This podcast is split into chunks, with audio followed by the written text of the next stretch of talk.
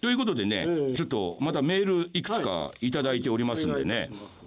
あの行ってみましょうか、はい。えーラジオネームムチンさん、はい。10代ですね男性。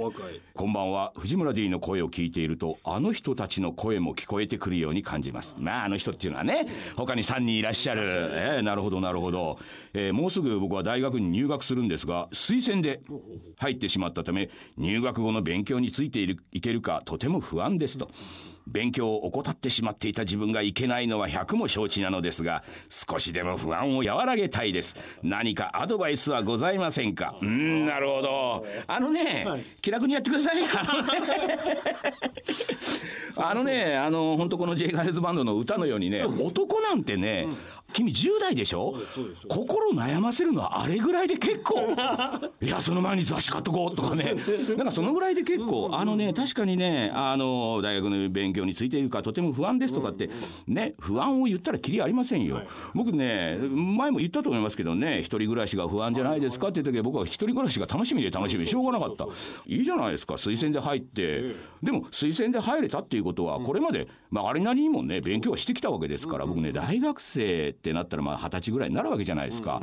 いわゆる10代までの間にまあ算数であるとか国語である基本的なことはもうこれは絶対やっとかなきゃいけないよっていうのはやっといてその後はこれからはね人間としてどういう社会で生きていくかだから社会の人たちをどう関わっていくかっていうことの方が実は大事でしょ？だからそのための助走だと思ってこんなことね僕ぐらいしか言わないですけどね勉強はとりあえずね本当にあこれは本当に知識として自分こういうの面白そうだなと思うんだったらどんどんやってください。ないんだったらあしなくて結構です。それよりももっとね社会のことをあのいろいろと人と関わり合うっていうのが実は大事ですよ。でじゃあ勉強もしないで家に閉じこもってってこれだとねあのこれは後々きつくなるんでそれだったら勉強すしがあんまり興味がないなと思ったらもっと人と関わるっていうことをやってくれればそれでいいんであのね不安はねあの和らげる必要はありません。勉強そんなにあのダメだと思ったらやらなくて大丈夫です。それよりももっと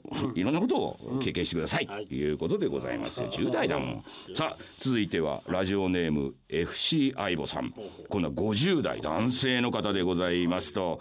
ダンディ藤村さんなんつって藤屋の目の前にいらっしゃるスタッフの皆さんこんばんはと。えー自分は今 IT 関連の企業で働いていますと来ましたね。昨年入社した子供ほどの年代の社員と働いていますと。で若い子にはかなわないなと感じまくってますと。そうでしょうね。技術的なこと若さフレッシュか何においてもかないませんと。ダンディ藤井庵さんもそんな感覚になりませんかと。なるほどね。あのね、この方はじゃああれですかね若い方にかなわないなということは叶おうとしてるんですかねっていう気がするんですよね。あの彼らに対抗意識を持ってるのかと僕は一切持ってないわけですよ。若いやつにはかないませんから。あのそんな元気さフレッシュさフレッシュ感にかなうわけないでしょ50代の親父が。そんなもの若さかなうわけないでしょ。で技術的なことっていうのは確かに IT 関連だったらいろいろ技術も新しいものありますよで彼ら吸収力早いじゃないですか。吸収力でかなおうなんていうことも僕は思わないです。僕は平気でだから僕編集機でわからない時は聞きに行きますもんもう。ちょっとこれわかんねえんだけどさっても腰を低くしてね。だってわかんないんだもん。この50代以降で何が大事かっていうとわからないということに対してあ自分はわからないんだと自覚することが実は20代の頃ってできないんですよ。20代の頃は何でも自分はこれをやらなきゃいけないあ分かってないこれダメだって思うわけじゃないですか。50代以降になってくるとあ俺はこれできねえんだと。ああ無理だなと思った時に腰を低くしてすっとね悪いけどこれ教えてもらえるかっていうのがこれがね大人ですよ。うん、で自分ができることも分かっているわけじゃない。若いやつは確かにできないな。自分はこれは経験があるからできるなって思った時に今度逆に「お前こんなんできないのか」じゃダメなんですよ。これはある程度若者に敵対心を持ってる人が言う言葉ですよ。あいつにはこういうところはかなわない。でも俺はこれができる。だからあこういうところだったらこうした方がいいと思うし俺はそう思うよっていうことをやってあげあげれば自慢する必要もない。これができるのはね大人。だからねこのねこの方も若い子にはかなわないな。当たり前じゃないですかと。彼らにかなうところなんかもう逆に少なくなってますよ。俺も今奥歯入れ歯なんで硬いものを噛めてるなんか小学生だけでもやっぱすげえなと思うぐらいですからそのぐらいの感じでやっていただければこの方もねあのいいんじゃないですかね。もうちょっと楽になるんじゃないですか。でそうすると逆に自分ができることがはっきりしてくると。いうことでまた今回まちょっといい話しちゃったなちょっと。えーと長々と、はい、あもう随分お待たせしておりましたが、はい、クラウドファンディングいよいよ開催が、えー、決定いたしました。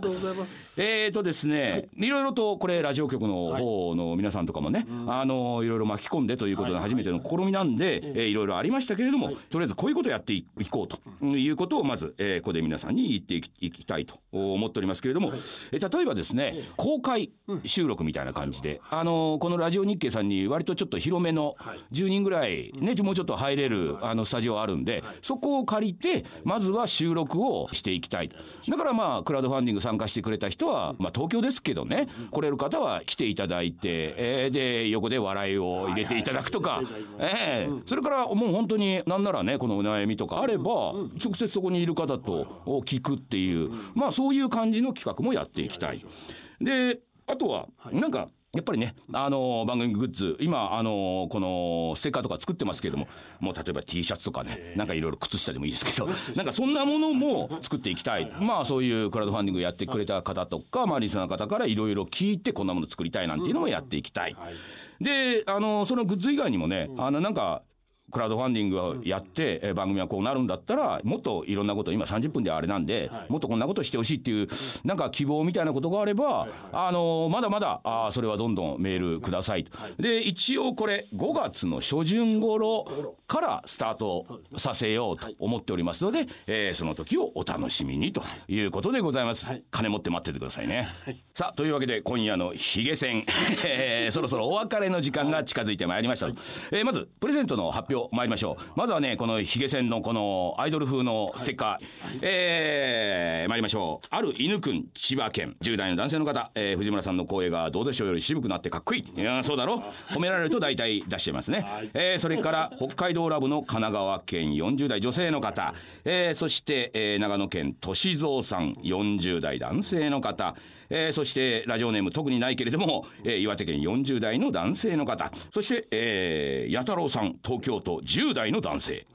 えー、そしてねこのもう一つは今日読めなかったですけどね「眠り妖精ウィックル」こちらの絵本、えー、こちらの方はね普段プライベートで忍者活動をしているという。えー、ニンニンさん北海道40代男性の方忍者活動にね、えー、ぜひこの絵本ね、あのー、必要ですからね、えー、役立ててくださいとい。うことでございます、今回もねこちらのステッカー5名様、えー、プレゼント いたしますのでどしどしご応募くださいと、えー、今日から1週間はラジコのタイムフリー機能でこの番組お聞きいただけますえー、さらに番組の一部はこちら RN2 のサイトから聞くこともできますよということでございまして、えー、本日もお時間となりました、えー、お相手はダンディーな藤村忠久でございました。おやすみなさい。